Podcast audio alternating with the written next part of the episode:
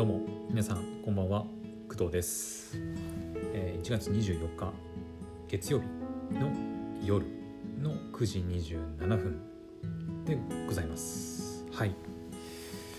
お疲れ様でした。はい。お疲れ様でしたっていうかね。まあ今仕事終わったわけではないんですがまあ一日お疲れ様でしたという感じです。はい。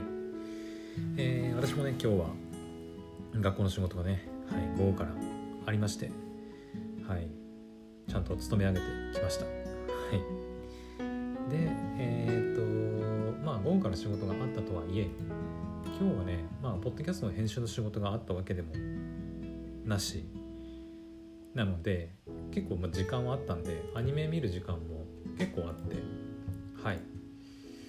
で、えーと、今日はですね、えーっと、まあ、月曜日更新のアニメって実はそんなになくて「うん。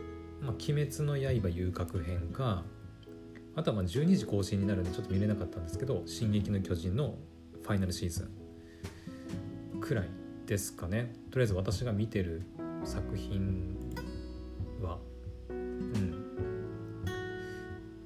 まあ多分他にもねなんか入ってるんだとは思うんだけどとりあえず私が今今というか今期か。今期見ようと思ってる作品に関しては月曜日はそんなにうんないです。はい。だから本当に鬼滅しか見るものなくて午前中ね。なくてどうしようかなって思ってたんだけどで昨日かな一昨日ぐらいに話した「えーと、Tales of Luminaria The Fateful Crossroad」がねえっ、と先週の木曜だったかな。確か20日、うん、の正午にね、えー配信されたということでとりあえず今日それ見ました「Tales of Luminaria The Fateful Crossroad」ね。なので今日はまあ本編のトークとしてちょっと「Tales of Luminaria The Fateful Crossroad」を見た感想をね喋っていこうかなと思います。ただちょっとその前に軽くあの別のお話なんですがえっ、とまあアニメの話とは全然関係ないんですがね。えっ、とクドラジの再生回数が、えー、とまあ4000回を突破しました。はい。ありがとうございます。えっ、となんか結構ハイペースで再生回数伸びてるなっていう気はしてますね。うん。えっ、と多分その再生回数1000回突破するのが多分一番時間かかったかな。まあ当たり前といえば当たり前なのかもしれないんだけどその後の2000回3000回っていうのは結構すんなりいくものなんですかね。ちょっと分かんないんだけど何を参考にしたらいいのかよく分からないんだけどえっ、とね3000回突破したのいつだったっけ？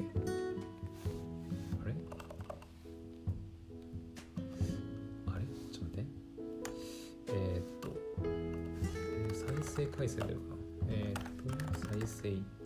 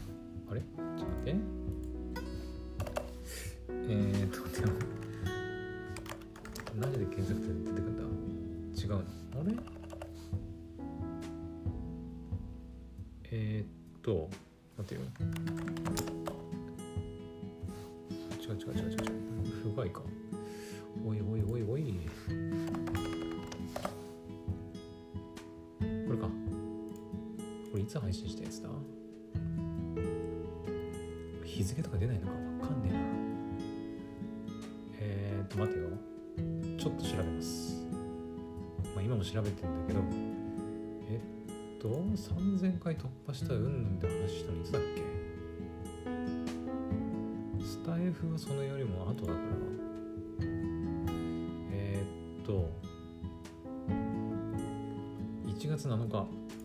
1月7日。えー、っと1週間2週間3週間。2週間ちょい？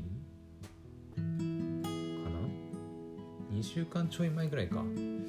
で大体約1000回再生されたってことだね。そういう考えると。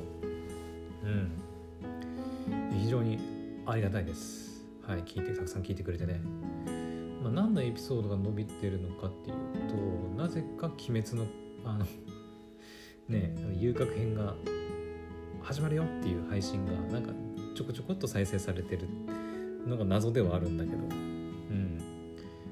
まあ鬼滅、まあ、話題にはなってるけどあのなんていうのそんな何回も再生されるようなことを喋った記憶はないのでなんでそんなにも再生されるんだろうっていう謎はあるんですが聞いてくれてるんだったらまあ、まあ、よしと。しようかな。はい、まあ、というわけであの、まあ、今回はすんなりあの4000回突破したっていうふうに、まあ、言いましたけど、まあ、次はねまた5000回目指して頑張っていこうかなと思います。はい。このペースでいくとそうだな。2週間ちょいだから317日10 2月の1516くらいには多分5000回再生ぐらいいくんじゃねえかなと勝手に思ってますけど。果たしてどうでしょうか？あてか2月の14日ってバレンタインじゃね？バレンタインじゃないですか。まあ私はあげるような人もいないんですけどね。はい。まあバレンタインの時にはね。うん。自分にチョコレート買ってあげるのもありかなと思ったりはしてますけど。はい。ねこのアラサーのおじさんが自分のご褒美にチョコレートを買うという一体誰得の配信なのかは分かりませんが、まあ、とりあえずそんなこともね、まあ、2週間後ぐらいにはちょっとやろうかなと思ってます。はいお楽しみに。というわけで、えーと「テイルズ・オブ・ルミナリア」のアニメ「ザ・フェイトフル・クロスロード」を見て見た感想をちょっと喋っていこうかなと、えー、思います。はい、ここからが本編です。はい。えーとですね、そうだな、何から喋っていこうかな。うーんと、そうだな、正直ね、あの、一言で言うの難しかったね、でもなんか。うん。あの、まあ、昨日だっけ、一昨日だっけ言ったの。あの、話しますって言ったのね。えっと、その時にも言ったんだけど私テイルズ・オブ・ルミナリア自体をプレイしてるわけではないんですよ。うん。そのゲームねスマホゲームなんだけど、えー、ダウンロードすらしてない遊んですらいないので本当アニメこの「テイルズ・オブ・ルミナリア・ザ・フェイトフル・クロスロード」しか見てないのでこう一概にねこう面白いとかつまらないっていうのはなかなか難しいなとは思いました。はい、だけどとりあえずアニメだけ本当にアニメしかアニメでその初めてそのキャラクターの名前とか関係性を見た感想だけ言うとうんうん100点満点で言うならうん70点くらい。70点かな。うん。いやうんちょっと待ってよ。7うん。70点。70点だな。70点いくかいかないかぐらいかな。うん。いやでも70はいってるかな。そんなところ本当に。はい。あのすっげえ面白いかって言われるとちょっと微妙なんだけど別に決してつまらないわけでもないしあの女の子のキャラクターとかも結構可愛かったし結構ヌルヌル動いてたしうん。まあその辺も考えたりゲーム本編とね合わせた時のなんか面白さ。その後どうなっていくのかみたいな部分。これから面白くなっていくんじゃないかなっていう部分も含めるとまあ70点かなと思いますね。うん。はい。だからまあうん一番楽しめるのはやっぱりゲームをプレイしてこのアニメを見るのが多分一番だとは思うんですけどね私まあ昨日だか一昨日も言いましたけどやっぱりちょっとどうしてもソシャゲっていうのがね受け入れられなくて。うん。まあね、まあ、一度くらい遊んでみろよって感じなんだけど。はい。じゃあちょっとそうだね。これだけじゃあれなんであの公式のねあのテイルズ・オブ・ルミナリア・フェイトフル・クロスロードの公式サイトがあってそこに、監督とかの、まあ、コメントとかがあの載ってるんですよ。ちょっとそれ読んでいきましょうか。はい。えーとまず「Tales of Luminaria の」えー、The Fateful Crossroad 監督のコメント、えー、アニメ化する上で意識したポイントについてですね。であのこれねちょっと私アニメーションの制作の経験とかないのでよくわかんないんですけどなんか監督2人いるんですよね。うん。両方とも加藤さんっていう方なんだけど加藤しおりさんと加藤みどりさんかな？っていう2人でなんか作ってるのかな？監督が2人いるんですよね。うん。どっちかが総監督とかっていうわけではなくてダブル監督っていうことなのかな？うん。でまずしおりさんの方加藤しおりさんの監督のコメントで今作はあくまでゲームの一過点を描いたものでいろいろな考察ポイントを盛り込んでいますと。またルミナリアの世界でそれぞれの人生を歩む彼らの心情を描くために表情を細かく作り込みました。っていうふうにコメントしています。はい。でこれは、えー、とやっぱりその、うん、ゲームの一通過点。を描いたものっていうのは、まあ、まさにそういうことなんだろうなっていう感じであの今回のその「Tales of ルミナリア・フェイトフル・クロスロードは、えー、前編と後編に分かれてて前編が29分後編が26分あるんですよ。だから大体30分ないくらい、うん、2つ合わせて1時間えー、っと、えー、55分か。55分。だから1時間ないくらいなんだけどえっ、ー、とねもの一番最初のその前編をスタート再生するとまあいきなりそのなんていうの？えーと、主人公の名前なんて言ったっけな？主人公の、えー、レオとセリアとリゼット。この3人が、まあえーと、レオとセリアはなんかリゼットの、まあ、部下みたいなあの立ち位置らしいんだけどなんだっけな？なんかギルドじゃなくてな？なんだっけなちょっと名前忘れたな、えー、ギルドじゃなくて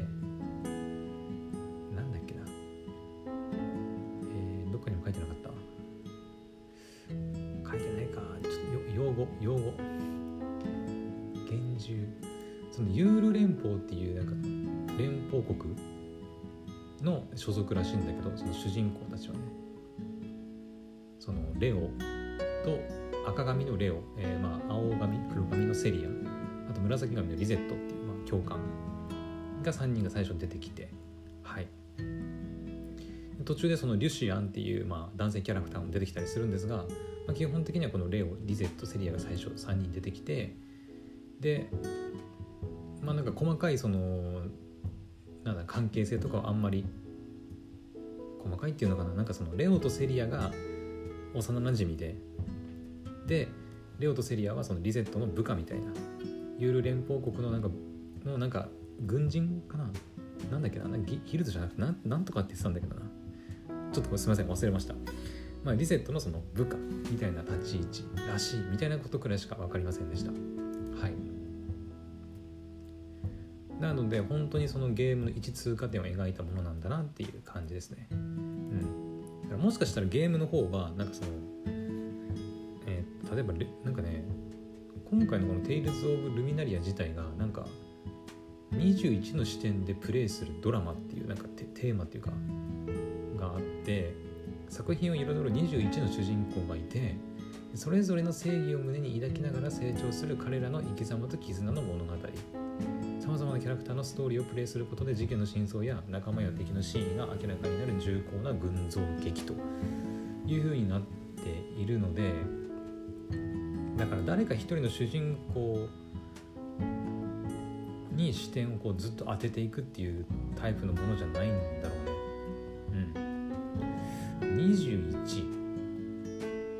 21ちょっと待って123でユール連邦が123ジルドラ帝国があって910111213141516で冒険者が1718192021か。これで21か。はあはあはあそのユール連邦国所属の人たちが、えー、8人。でジルドラ帝国のメンバーが、えー、8人。で冒険者と呼ばれる人たちが5人いてでそれぞれのなんか視点があってそれぞれのドラマがあってそれぞれの正義があるってことなのかな。うん。でそのそれぞれの視点から描いた物語を見ていくことでなんかなんか世界の真実が明らかになるってことなのかな。うん多分。でも今回のこの「The Fateful Crossroad」に関してはさっき言った、えーと、赤髪の、レオ、えー、黒髪のセリアとあとねジルドラ帝国っていうさっきの敵国になるんだけどそのユール連邦国とね敵国になるんだけどジルドラ帝国っていうところに所属してる、まあ、ユーゴっていうキャラクターがいましてどうやらこのレオセリアユーゴはなんか同じ村かなんかの出身なのかな？うんなんか幼なじみみたいな感じでこう一緒に成長してきたみたいな関係性らしい。そのアニメの話を理解した感じで言うとね。うん。なんだけどなぜかえっ、とそのユーゴだけがえっ、とジルドラ帝国の方に所属していてレオとセリアだけはユール連邦国かな？ユール連邦かな？に所属しているという感じでだから対立する関係にあるんだよね。このレオとセリア VS ユーゴみたいな感じで。はい。だからなんでそのユーゴがそのレオ・セリアと別れてジルドラ帝国に所属しているのかみたいなところもあって、結構だからレオとセリアユーゴがこう刀を交えて戦うシーンがねあるんだけど、うん、お互いにだからその幼なじみだ幼なじみで顔見知りだから傷つけたくないんだけどお互いのその所属してる国のなんつうの都合というかね。ユール連邦とジルドラ帝国は戦争状態にあって、うん、でそのまあお互いのねあのなすべき正義があってそのために戦うみたいな。そういう話が、はい、今回の「 The Fateful Crossroad」でしたね。はい。心情を描くために表情を細かく作り込みましたか。うん。確かにでもな、表情が結構なんかあのアニメはねえっ、ー、と 3DCG っていうのかな？が結構ヌルヌルヌルヌル動いてて結構いろんな場面で特に戦闘シーンとかかな？戦闘シーンとかでも結構ヌルヌルヌルヌル動いてて結構いろんなところに使われてました。はい。ただなんかねその変な使われ方はしてなくて非常になんか意外とすんなり見れたなっていう感じです。はい、全部が全部あのその 3DCG っていうわけでもなくてところどころに 2D のアニメーションもちゃんと入ってるしなんか綺麗にちゃんとなんか融合してたなっていう感じはしましたね。うん、その 3DCG で描かれるキャラクターたちの表情が本当に確かにねあの豊かっちゃ豊かなんだよね。うん、だからこの監督のコメントはなんかすごくわかるなっていう気がします。はい。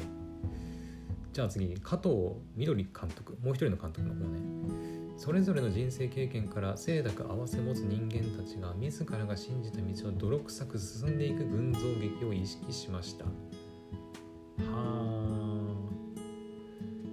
清濁合わせ持つ人間たちね。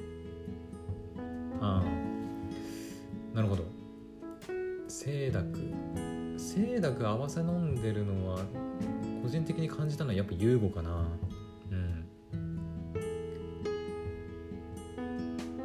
今回そのえっ、ー、とね Fateful Crossroad に出てきたキャラクターはユール連邦の中だとレオセリアでリゼットでリュシアンっていうその4人からが出てきてでジルドラ帝国では、えーと、こっちも4人かな、えー、アウグストあ違うアウグストか。アウグスト、えーと、あとアレクサンドラあとバスチアンとユーゴの4人が、えー、出てきて。だから全部で8人出たんだねとりあえず今回の「フェイトフルクロスロード」では。うん、でえっ、ー、とレオとセリアは、まあ、リゼットっていうキャラクターの、まあ、部下みたいな形ででリュシアンっていうのは、まあ、途中で出てくるんですけどリュシアンは、えーと、レオとセリアの先輩だったかな、うん、リゼットとどうあのなんだろう？どれぐらいのこう立ち位置なのかちょっとよくわかんないんだけど同じぐらいなのかな？な感じがしたけどまあレオとセリアからしたら先輩っていう確か立ち位置だった気がします。はい。でジルドラ帝国に出てきた4人そのユーゴと残りの3人なんですけどまずアウグストに関してはえっ、ー、とね宰相だったかな。宰相確か違ったかな。アウグスト・バレンシュタイン。えっ、ー、とね。あーちょっと待ってよ。これさあのテイルズ・オブ・ルミナリアの公式サイト見てほしいんだけど公式サイトのキャラクターのページのね、まあ、一個一個クリックできるようになってるんだけどこれ一個一個クリックするとあのそれぞれのキャラクターが抱えてる闇みたいな部分がね出るわ。闇っていうかそのどういう経歴でなんかあの何があってそういうことになったのかみたいななんか 難しいんだけど。軽く経歴が書かれてますね。うん。で今さっきそのアウグストってやつを見たんですよ。であの Fateful Crossroad 見た感じだとあのこの、まあ、梅原さんが声やってるんですけどめっちゃイケボのね梅原さんが声やってるんですけどあの帝国のめちゃくちゃ悪いやつだなっていう印象しかないんですよ。なんかなんかなんかあるんだろうなっていう気はするんだけどとりあえず過去のこととか何もよく分かんないでとりあえずなんかそのねさっきの、えーと、レオとセリアとかリゼットとかに対してめちゃくちゃあのなんかこう敵対してくるキャラクターだったんでいやめっちゃ悪いやつだなと思ってたんだけど今パッてこう経歴見たらあのかつては片田舎のしがないリンゴ農家だったかって書いてあって戦時下の非道な作戦により故郷そして最愛の妻子を失うって書いてあってああなるほどと思って。そっか。そういうことか。さっき監督が言ったそのそれぞれの人生があってそれぞれの正義があるってそういうことかと思って。うんなるほど。だよね。うんまあそうだよな。うん。まあうんどうしよう、まあ、とりあえず行こう次行こうか。でまあアウグストっていうねまあアニメの中ではなんか一番悪そうな感じのやつがいてでその部下の、えーとまあ、バスチアンっていうなんかやつがいてうん。こいつもほとんどねあんまり語られなかった。ほとんど喋ってもいなかったかな。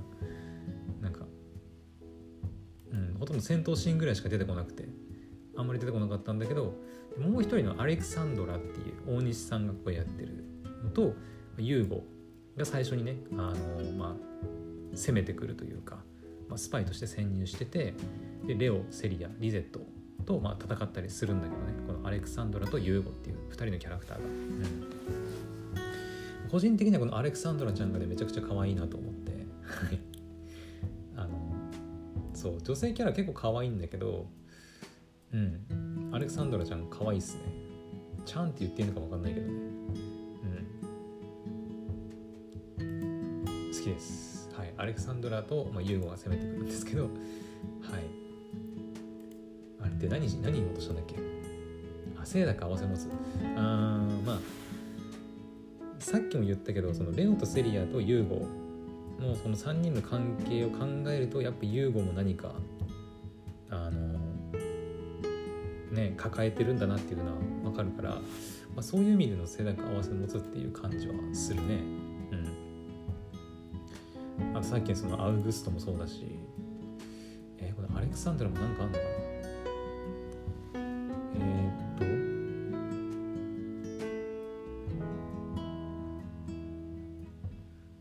とアウグあアレクサンドラに関しては特にそういうなんかひどい目にひどい目にっていうかなんか辛い人生を送ってきましたみたいなそういうのはないな。とにかくめっちゃなんか高潔な人物でみたいな感じ。あと一番気になったのはあの帝都中の食材を全て食い尽くしかねない大大食漢の、一面持ってあってちょっとねテイルズ・オブ・アライズのあのあの腹ペコ姫を思い出しましたけどはい。なんか流行ってるのかな？腹ペコのお姫様って。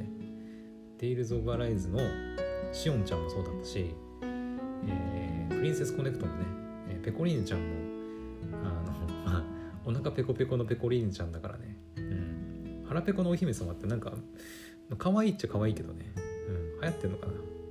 はい。全然関係ないですけど。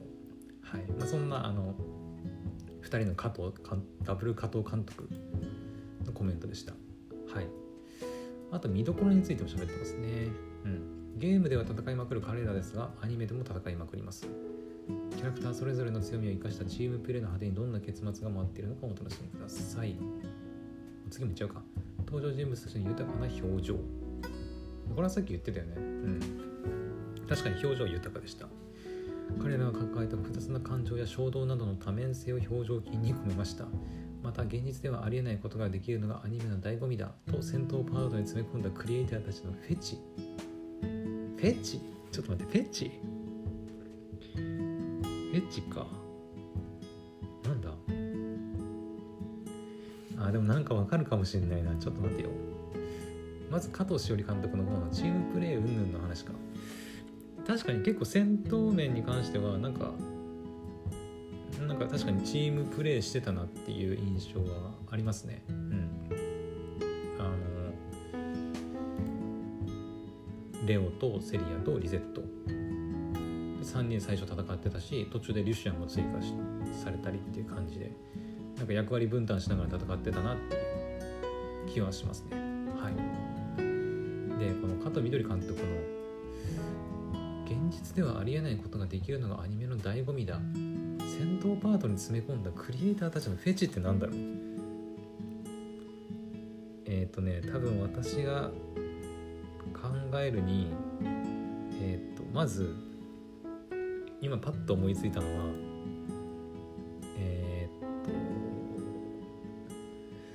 アレクサンドラの確かに戦闘シーンもこんな格好であの動きは無理だろうとは思ったりするけど。うん。このアレクサンドラちゃんねめっちゃおっぱいでかいのよ。うん。このおっぱいの大きさでこの服装であんなアクロバティックな動きは無理だろうと確かに思う。服装がねあれに近いな。フェイトのセイバーみたいな感じイメージ。うん。まさにそんな感じだね。あのまあ騎士って感じだね。うん。最初見た時そうだよさフェイトのセイバーっぽいなって思ったんだよ。このアレクサンドラちゃんがね。うん。であとはそうだなリゼット、これもこちらも、えーと、女性キャラクターなんだけどこの女性キャラクターのこれ言ってなかったな。えっ、となんかねえっ、とキャラクターみんなねなんか緑の宝石みたいのを体になんか埋め込んでんだかな？よくわかんないんだけど。がついてんのよ。なんかダイヤみたいな。緑のダイヤみたいなのがね。そうついてて。でなんか戦ったりとかなんか能力を発揮するため時になんだっけ？なんか叫ぶんだよね。えー、なんかなんだっけ？呼び起こせじゃなくて。叫べ叫べとか俺の俺のなんとかみたいな感じで叫ぶんだけどその時にその緑のそのダイヤみたいなやつがこうピカーって光るんだけどそ光るんだけど、えー、とこのリゼットっていうキャラクターのその緑のダイヤみたいなやつ、うん、あブレブレイズかな？ん違うななんだっけな？ちょっと名前忘れたんだけどその宝石みたいなダイヤのやつがあるんだけどそれがねあのちょうどねこの左太ももの内側についてるんだよ。でこのリゼットっていうキャラクター結構際どい格好しててガーガーターっていうのガーターベルトっていうのかなをしててもうねなんかパンツなのかな？よくわかんないんだけどさ私は詳しくないから。パンツなのかよくわかんないんだけどとにかくねエロいのよ。もうその絶対領域っていう部分をもうめっちゃ見せびらかしてくんのそういうことを言ってるわけじゃないのかな。クリエイターたちのフェチって。違うのかな。うん。あとはねリュシアンかな。リュシアンとあのアレクサンドラあのリュシアンとねアレクサンドラがせんあの2人で戦うシーンがあるんですけどここのシーンでちょっとこうなんだろうね。どうどう言えばいいのかなあれは。えっ、とリュシアンがあのアレクサンドラをちょっとお姫様だお姫様じゃないなちょっと腰に手をこう当てていや難しい。いや難しいんだけどいやもう実際に見てほしいな。うん。まあでもそそそういうことかな多分。多分そういうことを言ってんじゃないのかなって私には思うんですけど。はい。ちょっと次行こうか。ちょっと長くなりそうだからね。はい。えー、ファンの皆様へクリエイター陣の思うフェチとこだわりが詰まっています。お気に召したシーンがございましたら SNS 等で感想いただけたら嬉しいです。完成が上がるのを飢えと獣のようにお待ちしております。そして原作ゲームは未プレイだけどアニメを鑑賞して彼らのことが気になった方。ほう、えー、この機会にぜひゲームを遊んでみてください。アニメはアニメには出てないけどイエルシーイエルシーエピソードがいいぞ。イエルシーって誰だ？イエルシー。イエルシーギャルか？こ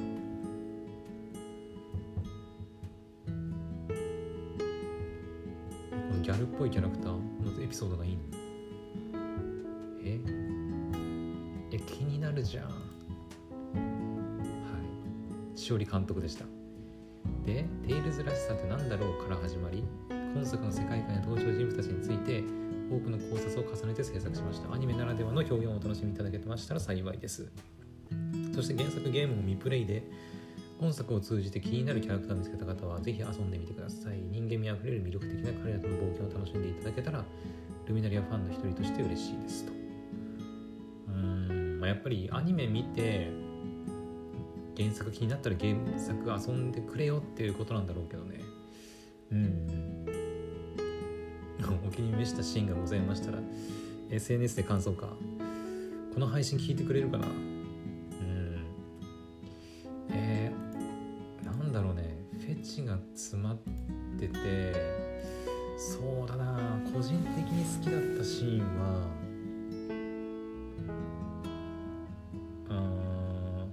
うんでも結構ねでもキャラクターがヌルヌル動いててなんか確かに見どころのシーンはいっぱいあったなっていう気がするな。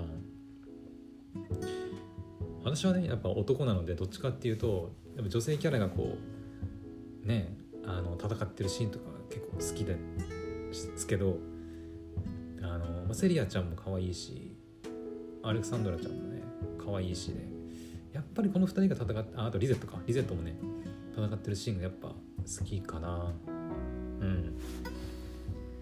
えー、そうだな。まあリゼットはリゼットの戦闘シーン好きだったのはやっぱりあのさっきも言った絶対領域、うん、左内太ももの絶対領域の部分のダイヤがピカーンって光るとこ。ろ あの個人的にはめっちゃもうえエロと思ってめっちゃエロティックなお姉さんだなと思ってうん思ってたんでそのシーンが好きかな。セリアちゃんはね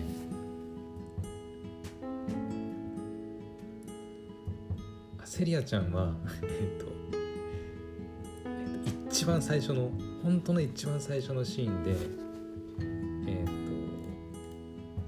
とさっきのそのレオか赤髪のねレオっていうキャラクターがいるんですけどそのレオと2人でこう話してるシーンがあるんですけどえっ、とねどう言えばいいのレオがいるんですけどレオがいてレオレオが前向いてるわけじゃない。レオ前向いててでそのレオの右えっ、と右斜め後ろの方のななんつうの？レオはね壁に寄りかかってこううん、レオが 壁に寄りかかってで前を向いて喋ってるような状態ででその寄りかかってる壁のところに壁の上の部分にそのセリアちゃんが立ってる状態。で右斜め後ろが右斜めその崖崖っていうか壁上にえセリアちゃんが、まあ、立って、まあ、しゃがんでるんだけどしゃがんでるような状態。のシーンがめっちゃ好き だった。あのあのー、セリアちゃんねなんかちょっとなんだろうスカートみたいなちょっと短短めという短いな。短いスカートみたいなね。あの服着てるんだけどあのその状態であのしゃがむんですよ。そのレオの右斜め後方上でね。そう。でしゃがんでこう話しかけてくれるんだけどあのそのシーンがあの好きです。はい。めっちゃマニアックな話しちゃったけど。はい好きでした。本当に一番最初に出てくるんであのめっちゃぜひチェックしてください。でアレクサンドラちゃんはうんまあでも全体的にもあのまずでも顔が好きかな。顔が。タイプかな。うん。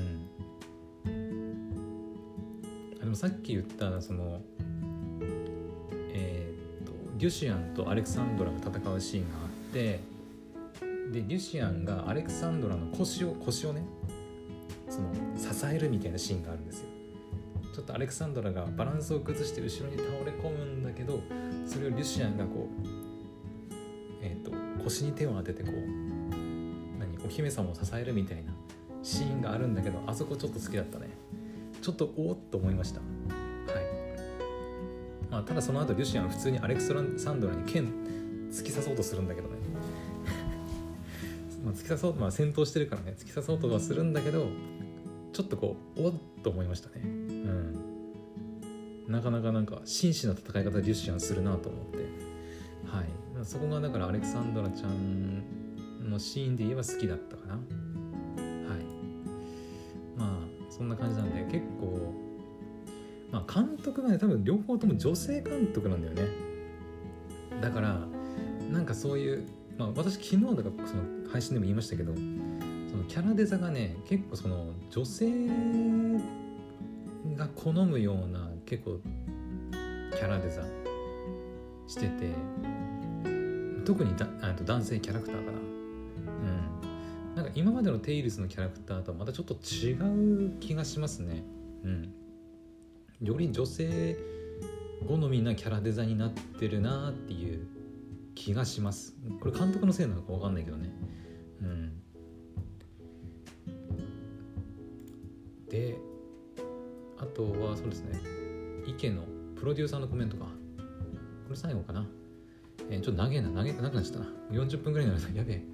え、ルミナリアの世界とキャラクターの独自性を魅力的に描きつつその中でキャラクターが時に悩み仲間と共に進む姿だったり正義と悪の定義が難しい対立関係だったりテイルズ・オブシリーズの本質的な魅力も感じ取れるよう意識しましたと。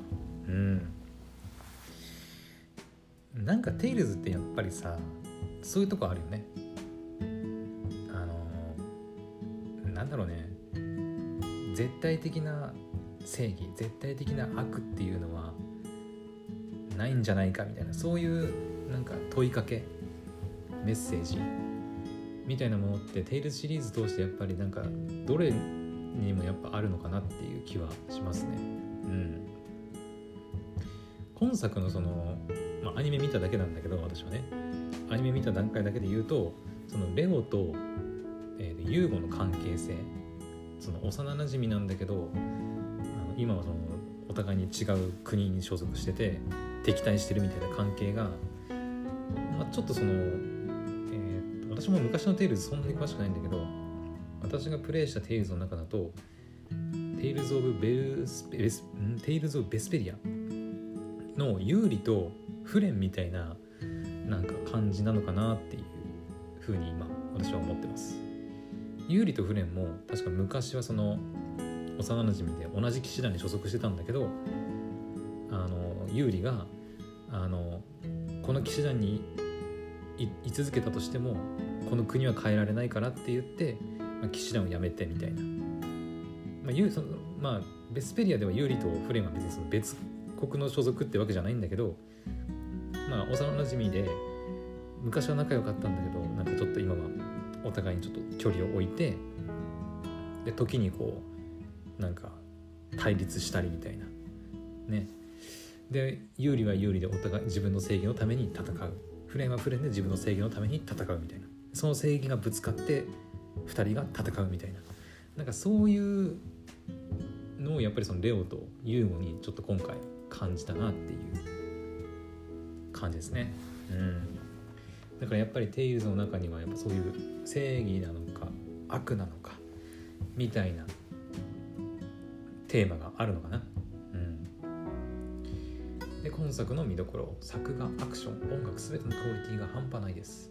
それだけでも必見なのですが今作には幼なじみ教官と生徒上司と部下などいろんな形の人間関係がありそれぞれの関係性がや絆まで感じられこだわり抜かれた細かい所作や表情にまで注目してください、まあ、幼なじみっていうのは、えレオセリア多分ユーゴの3人のことだと思います。はい。で教官と生徒っていうのは、えー、とレオセリアとリゼットのことかな。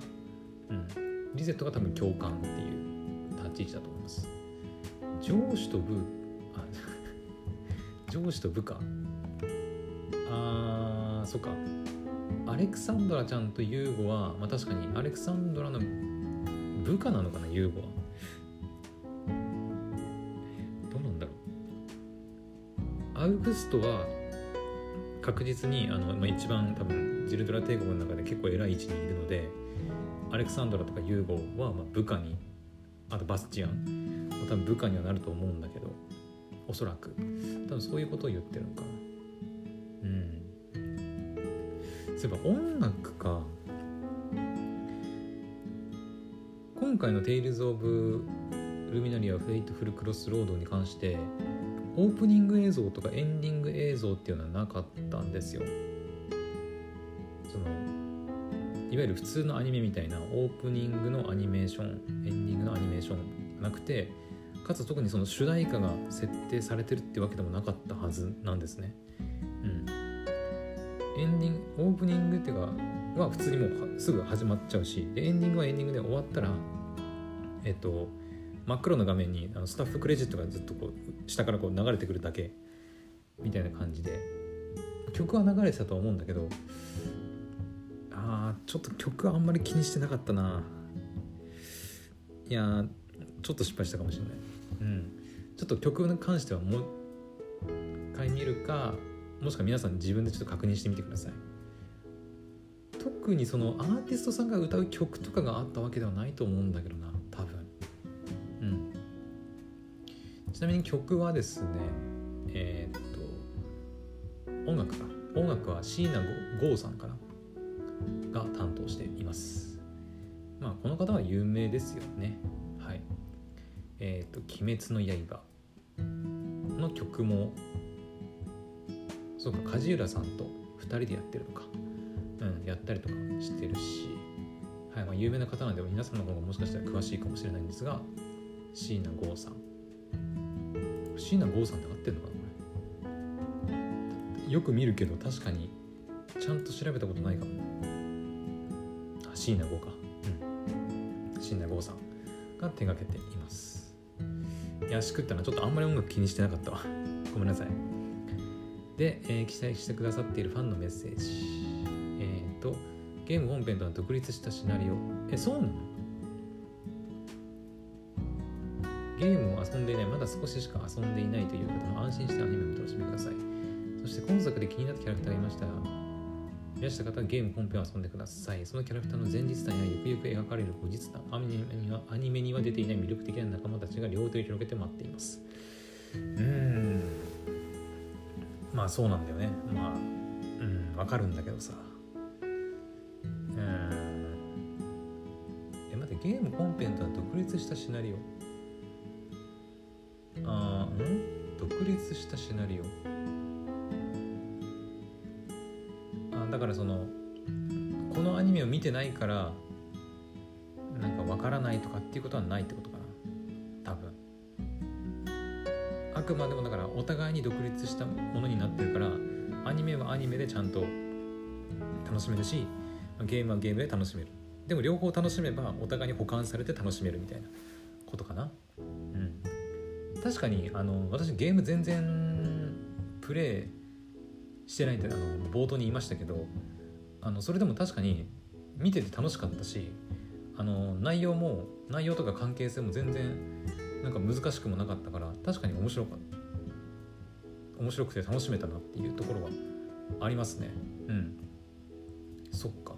そういう点を踏まえると70点はちょっとさ低いか。ああまたなんか話してる話してる間になんかちょっともうちょっと点数上げてもいいかなって思ってきたな。70うん。80上げ80でも80って結構高得点だよねでもね。うん。難しいな。7676にしよう。76点くらいにしましょう。うん。なんか制作者のメッセージ聞いてたらなんか70点はちょっとあれかなと思っちゃいましたね。いうわけでそんな感じかな。うん。守るべきものがある友の正義を殺すとしても。ま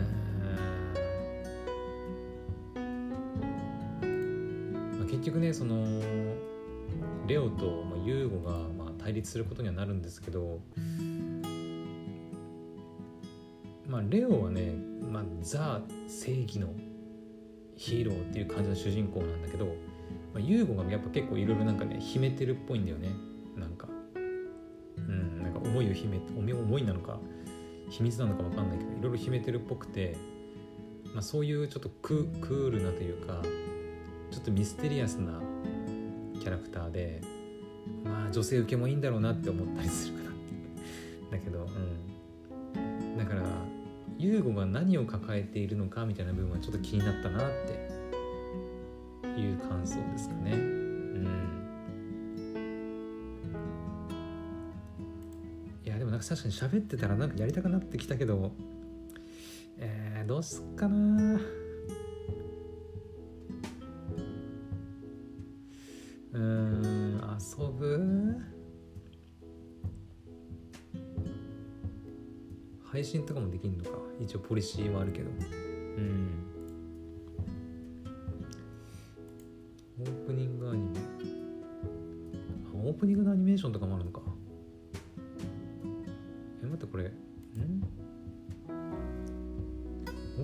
曲とか歌ってるの誰なんだろう？一応アーティストがねなんだっけ？えー、っとフレデリックと須田。須田なんだろうこれ？ちょっとわかんないです私。須田けけけなぎ？けなぎかな？わかんないな。私が知らない人ですね。うん。まあそんな人。人たちがちょっと音楽を手掛けてるらしいんですが多分このオープニングアニメっていうのは多分ゲームのオープニングアニメの方だろうね。うん。今回のそのフェイトフルクロスロードの方には多分オープニングアニメーションとかなかったと思うんだけど。はい。というわけでえー、っとまさかここまで長くなるとは思わなかったんだけど。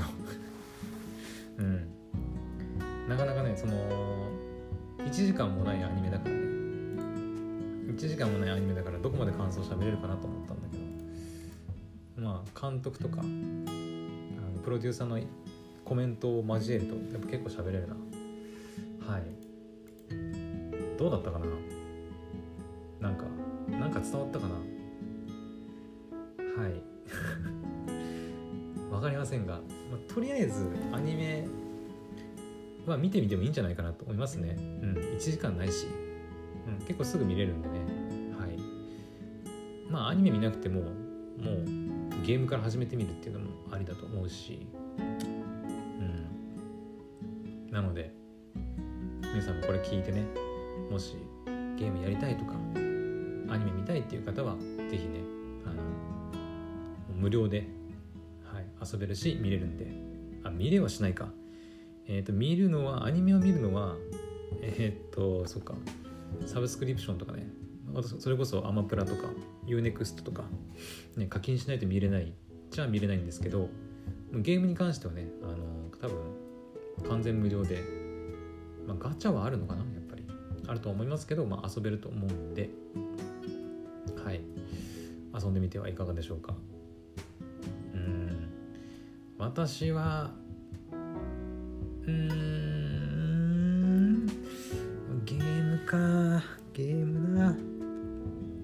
それこそねあのー、まあこれ全然まだみんなには言ってないんだけどスマホをね、まあ、今ちょっと買い替えようかなと思ったりしてるので新しいスマホにすればゲームももしかしたらもうちょっとサクサク遊べるかかもしれませんがうんソシャゲか。